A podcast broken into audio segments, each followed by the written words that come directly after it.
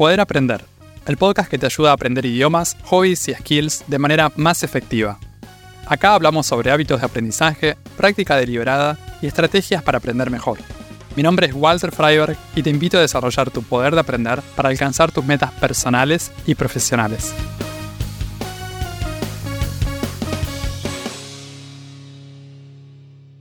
Un hobby es una actividad que hacemos en nuestro tiempo libre. Es algo que elegimos, pero ese algo puede ser muchas cosas distintas. Existen distintos tipos de hobbies. ¿Cómo hacemos para elegir uno si no sabemos por dónde empezar? ¿Cuáles son las actividades más comunes? ¿Cómo elegir según nuestros intereses? En el episodio de hoy hablamos sobre distintas categorías de hobbies para tener un panorama general y poder elegir mejor.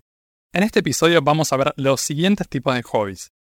Hobbies musicales, hobbies creativos y artísticos, los idiomas como hobby, hobbies al aire libre y deportivos, hobbies relacionados con la cocina, hobbies relacionados con la tecnología y hobbies relacionados con el bienestar mental.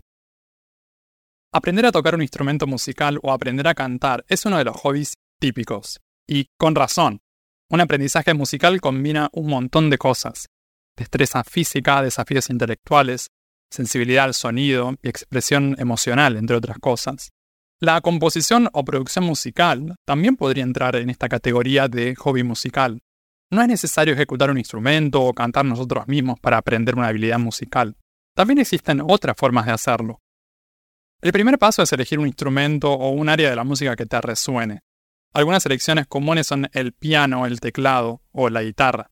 Si te gustaría explorar algo musical combinado con tecnología, podés considerar algo relacionado al uso de controladores MIDI o la producción musical con la computadora. La elección de un instrumento o especialidad musical suele reflejar cosas de la personalidad de cada uno de nosotros.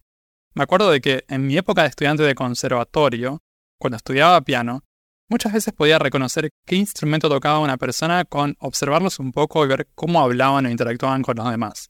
Notaba diferencias grandes entre los estudiantes de piano y los cantantes, o entre quienes aprendían guitarra y quienes aprendían violín o violonchelo. Claro que muchas veces estas generalizaciones no se confirmaban, encontraba muchas excepciones.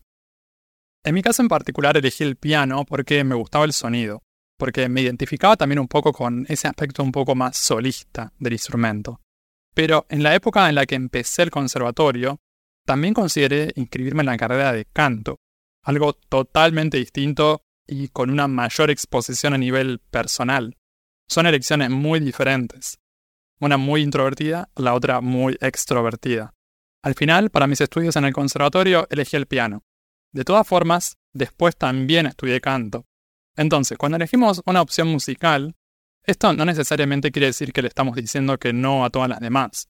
Podemos elegir algo ahora y dejar alguna otra cosa que nos guste para el futuro, ya que en general no suele ser buena idea aprender un montón de instrumentos al mismo tiempo, como principiantes totales por cuestiones de tiempo principalmente.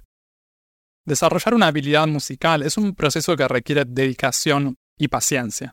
No es necesario esperar a ser un experto, lo más importante es disfrutar del proceso y celebrar cada pequeño logro.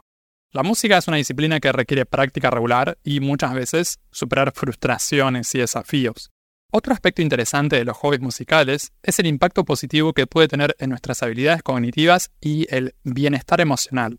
Tocar un instrumento mejora la memoria, la coordinación y la concentración.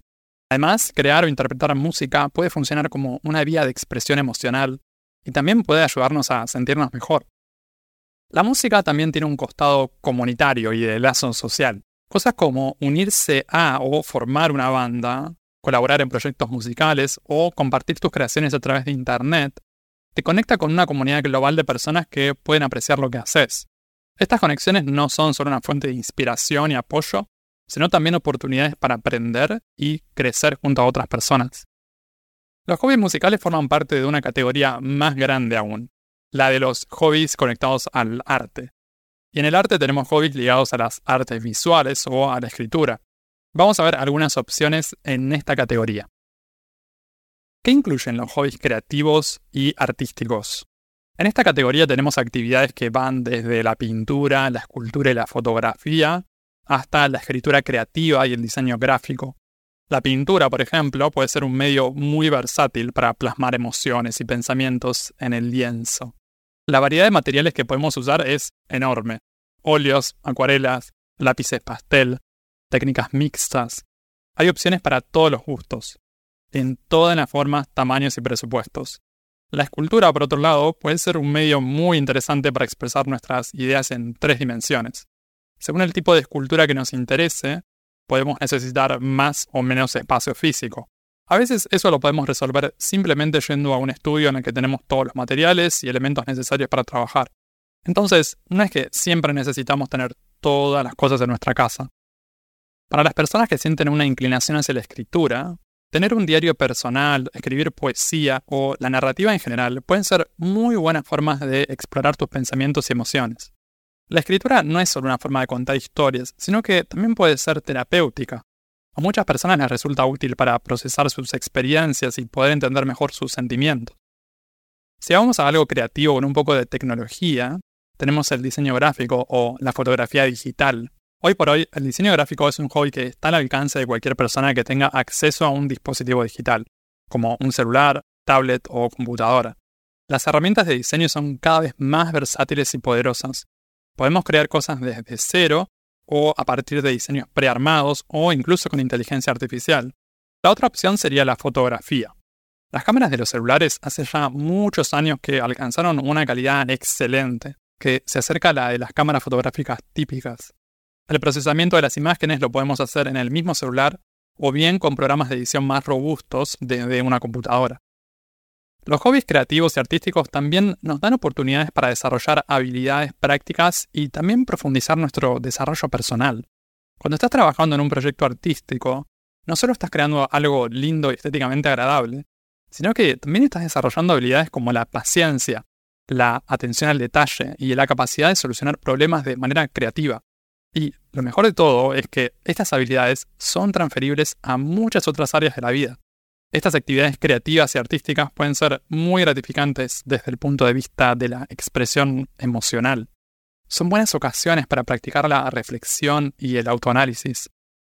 En distintos momentos de mi vida practiqué algunas habilidades artísticas, como por ejemplo dibujo con lápices pastel y dibujo en virome. También como conté en el episodio 26 del podcast, titulado Aprender a escribir novelas, escribí una serie de novelas para estudiantes de español. En ese proceso de escritura tuve oportunidad de explorar un montón de cosas que tal vez de otra manera no hubiera hecho. Por ejemplo, algunas de mis ideas sobre el futuro de la humanidad. Cómo nos relacionamos con otros seres humanos en todo tipo de situaciones. Por qué algunas personas hacen algunas cosas con las que yo no estoy de acuerdo o que jamás haría. Son formas de autoindagación y de autodescubrimiento. Lo mismo con los hobbies de artes visuales. La forma en la que yo expreso esas cosas es única y tiene un componente original, aunque yo no sea un artista profesional o aunque no venda mis creaciones. No importa. Lo que cuenta es animarnos a explorar eso. Como comentaba con los hobbies musicales, con los hobbies artísticos también hay oportunidades para conectar y compartir con otros, ya sea a través de clases y talleres grupales, exhibiciones o comunidades en línea. Hay un montón de espacios en vivo o digitales para sumar inspiración, apoyo y también para hacer amistades con quienes comparten estos intereses. Estas conexiones no solo enriquecen nuestra experiencia artística, sino que también nos dan nuevos puntos de vista y nuevas oportunidades de colaboración. Si tenés ganas de practicar un hobby artístico, puedes hacerlo en tu primer idioma o incluso en otro idioma. Pero si preferís enfocarte solamente en la práctica de una lengua extranjera, eso en sí mismo puede ser un muy buen hobby. Aprender un idioma es un hobby que puede impactar nuestra vida de forma positiva a muchos niveles.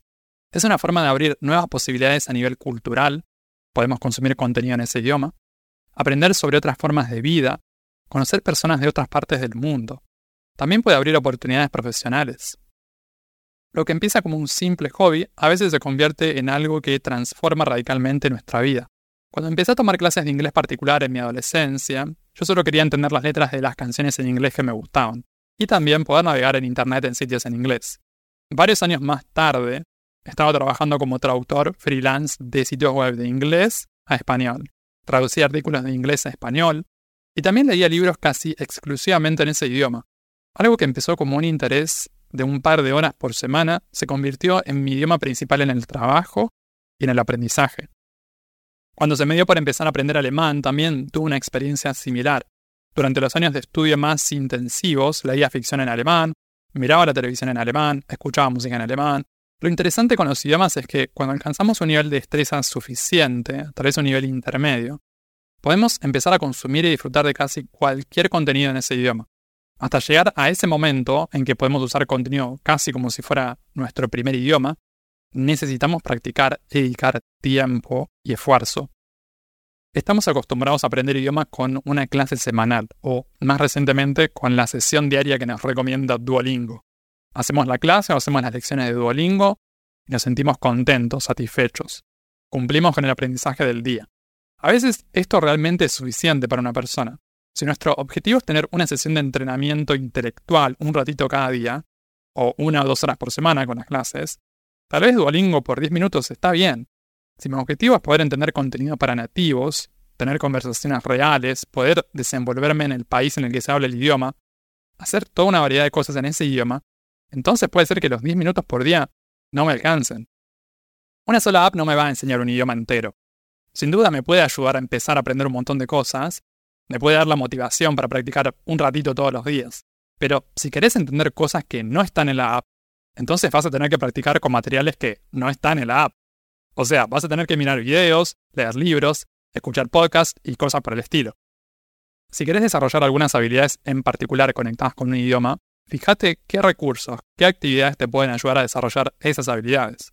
Existen actividades específicas que nos ayudan a desarrollar habilidades específicas. Es como en el gimnasio, existen rutinas y ejercicios para desarrollar flexibilidad, existen ejercicios para desarrollar la capacidad aeróbica, existen ejercicios y rutinas para desarrollar masa muscular. Sería extraño pretender desarrollar un montón de masa muscular si elijo practicar un yoga muy suave. De la misma forma, las actividades que elija para practicar un idioma van a determinar las habilidades que voy a desarrollar. Lo lindo de los idiomas es que también se pueden combinar con otros hobbies y actividades, como cuento en el episodio número 10, combinar hobbies e idiomas. Entonces, puedes elegir practicar un deporte o una actividad al aire libre y hacerlo en otro idioma. Pero, obviamente, también puedes hacerlo en tu primer idioma. Algo que me gusta de los hobbies es que pueden estar conectados con metas y objetivos de salud. Por ejemplo, un hobby al aire libre, un hobby deportivo, puede ir de la mano con un objetivo de ejercicio y salud física, además de resultar entretenido, nos ayuda a mantenernos activos o activas físicamente. Para muchas personas, hasta puede ser la única forma que consideren para algún tipo de actividad física. Puede ser que ir al gimnasio les resulte aburrido, pero están dispuestas a ir a jugar al pádel dos veces por semana, o jugar un partido de algo una o dos veces por semana, o practicar surf. Estas actividades, que pueden ir desde el senderismo y el ciclismo hasta deportes acuáticos y escalada, no solo mejoran nuestra condición física, cuando elegimos algo al aire libre, tenemos la oportunidad de conectar más con el entorno natural. Y para disfrutar estas actividades, no siempre tenemos que tener un estado físico súper atlético. El senderismo, por ejemplo, es un hobby accesible a personas de todas las edades y habilidades. Es posible practicarlo en todo tipo de entornos y en distintas condiciones climáticas. Es algo que podemos practicar en solitario o en grupo. Puede ser una buena manera de practicar ejercicio físico en un ritmo moderado y manejable es algo que hace bien a la mente y al corazón. El ciclismo, ya sea en entornos urbanos o en la montaña, es otro hobby popular al aire libre. Andar en bicicleta no solo es una forma divertida de hacer ejercicio, sino que también te permite explorar lugares nuevos. El ciclismo puede ser tan relajante o desafiante como quieras. Si estás para algo accesible, puedes elegir un camino tranquilo en algún parque o en la ciudad. Si preferís algo más exigente, puedes ir hasta un terreno montañoso con más desafíos. Para la gente apasionada por los deportes acuáticos, algunas actividades típicas son el surf y el kayak. Estos deportes no solo mejoran la fuerza y el equilibrio, sino que también ofrecen formas totalmente nuevas de interactuar con el agua. En algunas épocas de mi vida practiqué kayak. En mi caso solíamos practicarlo con mi papá y uno de mis hermanos. Entonces, puede ser también una buena oportunidad para pasar tiempo en familia o con amigos. Esto vale para todos los deportes de grupo o actividades físicas sociales. Si tenemos ganas de agregar una dimensión social al deporte, va a haber actividades que van a facilitarnos esto mucho más que otras. Otra actividad popular al aire libre es la escalada. Físicamente puede ser mucho más demandante que actividades como el senderismo. También implica riesgos, dependiendo de las condiciones en las que practiquemos. pero para algunas personas todo eso forma parte del encanto. La escalada requiere fuerza física, pero también habilidades de resolución de problemas y muchísima concentración. La recompensa es la sensación inigualable de alcanzar la meta deseada después de superar todos los obstáculos y desafíos que tuvimos en el camino. Es una muy buena metáfora para alcanzar objetivos en la vida. Y la gente que lo vive en primera persona seguramente se siente mejor preparada para alcanzar grandes metas en otros aspectos de su vida. Los deportes de equipo, como el fútbol, el básquet o el vóley, también son hobbies al aire libre y deportivos que fomentan el trabajo en equipo, la comunicación y la colaboración con otros. Participar en estos deportes no solo es una excelente manera de mantenernos activos, sino que también nos da oportunidades para socializar y construir vínculos con personas que comparten intereses similares a los nuestros. Las actividades físicas y los deportes al aire libre tienen un impacto positivo en el bienestar mental. Estar en contacto con la naturaleza, respirar aire fresco y exponernos a la luz solar en horarios seguros son factores que ayudan a mejorar el estado de ánimo y a reducir el estrés. Estas actividades también promueven un estilo de vida activo y saludable. Contribuyen a una mejor calidad de vida en general. Algo que también puede contribuir a nuestra calidad de vida es la alimentación. En ese sentido podemos explorar hobbies relacionados con la cocina. La cocina combina elementos de creatividad, exploración sensorial y gratificación corporal. Para muchas personas, cocinar es algo que implica mucho más que preparar un plato.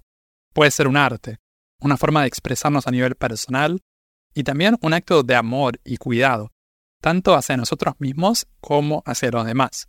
Si te gusta crear cosas y experimentar, puedes probar recetas y técnicas nuevas, ya sea de manera general o en áreas específicas de la gastronomía. Por ejemplo, algunas personas sienten una inclinación por practicar específicamente habilidades de repostería o pastelería, y tal vez no sientan un gran interés por explorar técnicas o preparaciones saladas. Otra persona a lo mejor elige dedicarse a la preparación de panes y masas de todo tipo. Meterse en el mundo de la cocina significa entrar en contacto con una enorme variedad de sabores, texturas y aromas. Puedes empezar explorando la cocina de una cultura en particular, por ejemplo, la cocina italiana, mexicana o tailandesa. En mi caso, en el año 2021, me dediqué durante unos meses a la exploración de la cocina italiana. Elegí una serie de 12 recetas típicas italianas en versiones veganas y las fui preparando una por semana. Como justo en esa época estaba aprendiendo italiano, aproveché para buscar y mirar recetas en ese idioma. Entonces, hice un 2 en 1, práctica de cocina y práctica de italiano al mismo tiempo. La repostería es otro de los hobbies culinarios que atrae a muchas personas. El arte de hacer tortas, postres y otras preparaciones dulces puede ser una ciencia precisa y también un arte gastronómico. La repostería no solo requiere atención al detalle y mucha precisión en las medidas, sino que también nos da la oportunidad para decorar y presentar creaciones que sean atractivas tanto a la vista como al paladar. Para la gente que ya tiene un interés en las artes visuales, esto es un plus. Otro aspecto de la cocina que a muchas personas les resulta fascinante es la fermentación y la panadería casera. A algunas personas les gusta experimentar con panes de masa madre, mientras que otras prefieren fermentar vegetales para preparar kimchi o sauerkraut. Esto de la fermentación es todo un mundo. Requiere técnicas específicas y también es una buena oportunidad para desarrollar la paciencia y respetar los tiempos de cada proceso. En general, estas preparaciones requieren tiempos de reposo y tiempos de espera entre que preparamos algo y eso está listo para ser consumido puede ser un buen entrenamiento para desarrollar paciencia y aprender a esperar con otras cosas en la vida que también tienen sus tiempos de maduración. El aprendizaje de estas habilidades se puede hacer de forma autodidacta, con cursos individuales o clases grupales. Cada modalidad tiene sus pros y sus contras. Según qué es lo que estemos buscando practicar y desarrollar, podemos probar cosas diferentes de acuerdo al momento en que estemos en nuestra vida. Practicar en vivo puede ser útil para conocer gente y crear vínculos con otras personas. En algunas técnicas puede hacer una diferencia esto de tener experiencia real y directa con lo que aprendemos. Otras veces, seguir un video online puede ser suficiente. También va en gustos y preferencias. Si tenemos ganas, los hobbies en la cocina también pueden incluir el cuidado de la salud. Si bien estamos acostumbrados a comer por placer, la comida saludable también puede ser rica y agradable a los sentidos. Es perfectamente posible combinar este tipo de aprendizaje con un estilo de vida más consciente y orientado por decisiones de salud que nos hagan bien en múltiples niveles. Hacer cursos online y mirar videos de cocina es una de las formas en la que los hobbies gastronómicos se conectan con la tecnología. Pero hay actividades digitales que no tienen nada que ver con la cocina y que son mucho más tecnológicas. Mucha gente elige como hobby aprender a programar. Es una actividad que se puede complementar con otras habilidades. De hecho, es bastante común empezar a hacerlo como una forma de exploración de algo que, en un futuro, se podría convertir en una actividad profesional. Cada vez más gente aprende a desarrollar software y el primer paso suele ser ver cómo nos sentimos haciendo eso. Entonces, antes de trabajar como programadores, aprendemos a programar. Tal vez creamos nuestros propios proyectos de programación y vemos cómo nos resulta eso. Y si tuvimos una buena experiencia, tal vez probamos llevarlo un poco más lejos o empezar a trabajar en eso. Los hobbies tecnológicos también incluyen cosas relacionadas con la robótica, la impresión 3D, la realidad virtual y la realidad aumentada. Muchas veces esto empieza simplemente como un proyecto hogareño para resolver alguna necesidad en la casa. Eso nos lleva a adentrarnos en un mundo nuevo y a ver qué es lo que se puede hacer en ese dominio. Una cosa va llevando a la otra y cuando nos queremos acordar, estamos haciendo todo tipo de experimentos. No solo para nuestras necesidades, sino también compartiendo cosas que le pueden servir a nuestra familia o a nuestros amigos. Y después de eso, algunas personas empiezan a ofrecer esas creaciones con aún más personas. Ahí es cuando se puede convertir en una actividad de alcance profesional. La programación es probablemente uno de los hobbies más accesibles y versátiles en el área de la tecnología.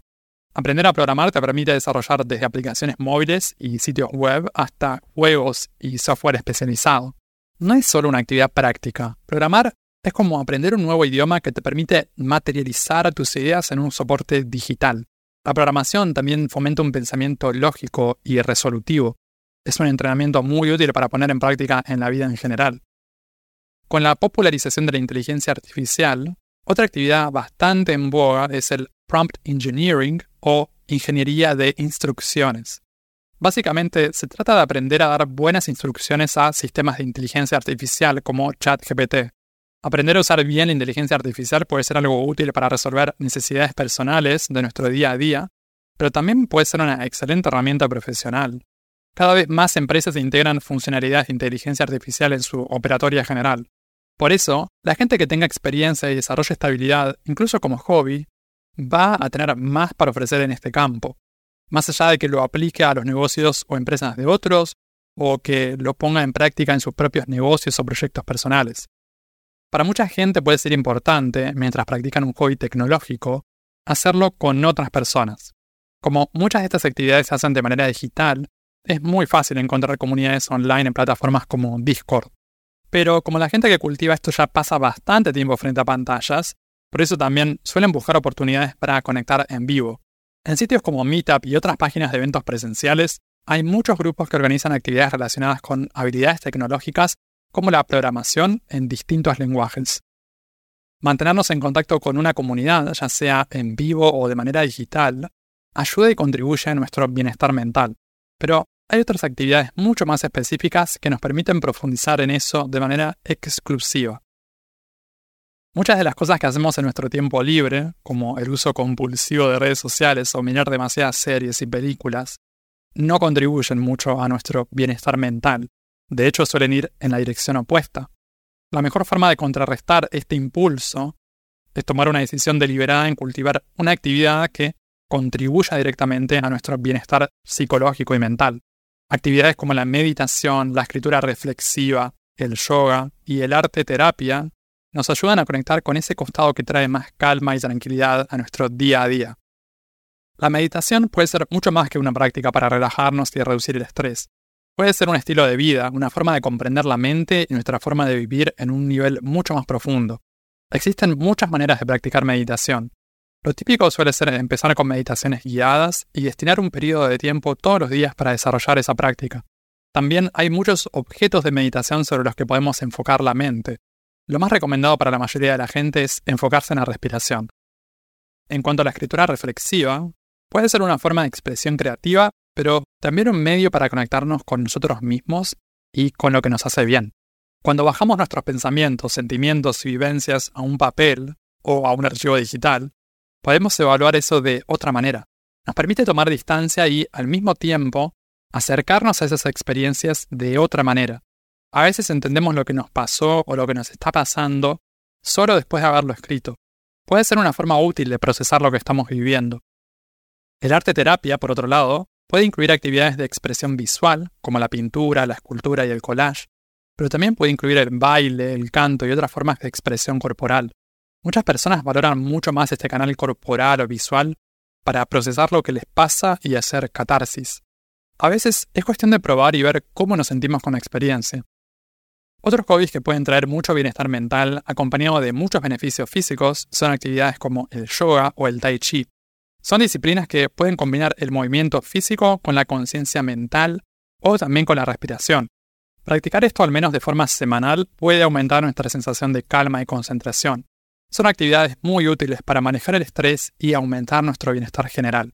Durante distintos periodos yo practiqué distintas formas de yoga y tengo que decir que viví estos beneficios de primera mano. Especialmente el yoga en combinación con la práctica de la meditación puede ser un excelente combo. La lectura es otra actividad que puede fomentar el bienestar mental. Si elegimos bien el tipo de contenido que vamos a leer, podemos experimentar mucha calma, tranquilidad y bienestar mental. Lo lindo de los libros es que nos pueden brindar relajación y estimulación mental al mismo tiempo. Si bien muchas de estas actividades se pueden practicar en solitario, Tener el apoyo de un grupo y de una comunidad de personas que practican lo mismo puede ayudarnos a darle continuidad a eso que hacemos. Podemos sumarnos a un club de lectura, a una clase grupal de yoga o a un grupo de meditación que se reúna cada tanto. La gente que participa de estas actividades también valora la calma y el bienestar mental. Y esas son las personas que vas a querer frecuentar si querés cultivar ese aspecto de tu vida. Existen muchísimas opciones de actividades para hacer en nuestro tiempo libre. A lo largo de mi vida probé casi todas las categorías que describo en el episodio. En algunas de estas categorías probé varias opciones. A veces, la mejor manera de averiguar si una actividad resuena con nosotros, si nos gusta, nos entusiasma y nos hace bien, es probando esa actividad. Probar la actividad también requiere un compromiso. Si no nos mantenemos en eso durante al menos varios meses, no podemos saber si nos gusta o no. Por eso, animate a probar cosas distintas, pero dales una oportunidad. No las descartes después de una o dos clases, o después de solo una semana. Analiza, reflexiona y fíjate cuáles son las opciones que tenés. Elegí algo y dale una oportunidad por un tiempo. Y si después de algunos meses sentís que no es para vos, ahí sí, prueba con otra cosa. Acordate también de que los hobbies requieren de tiempo, disciplina, paciencia y dedicación, aunque sean actividades de tiempo libre y de placer. Si queremos mejorar en eso que practicamos, necesitamos dedicarnos a la actividad con seriedad. Puedes escuchar Poder Aprender en las principales plataformas de podcast y en YouTube. También te invito a suscribirte al newsletter semanal en poderaprender.com para enterarte de los nuevos episodios del podcast y otras novedades para aprender mejor. En redes sociales puedes buscar este podcast como Poder Aprender. Encontrá todos los links en la descripción. Y si te gusta mucho, si te sirve el contenido del podcast, te invito a dejar una reseña y una calificación de 5 estrellas en Spotify o Apple Podcast para que estos episodios lleguen a más personas y que más gente pueda aprender mejor. Eso es todo por ahora. Nos vemos en un próximo episodio. Sigan aprendiendo y acuérdense de practicar bien.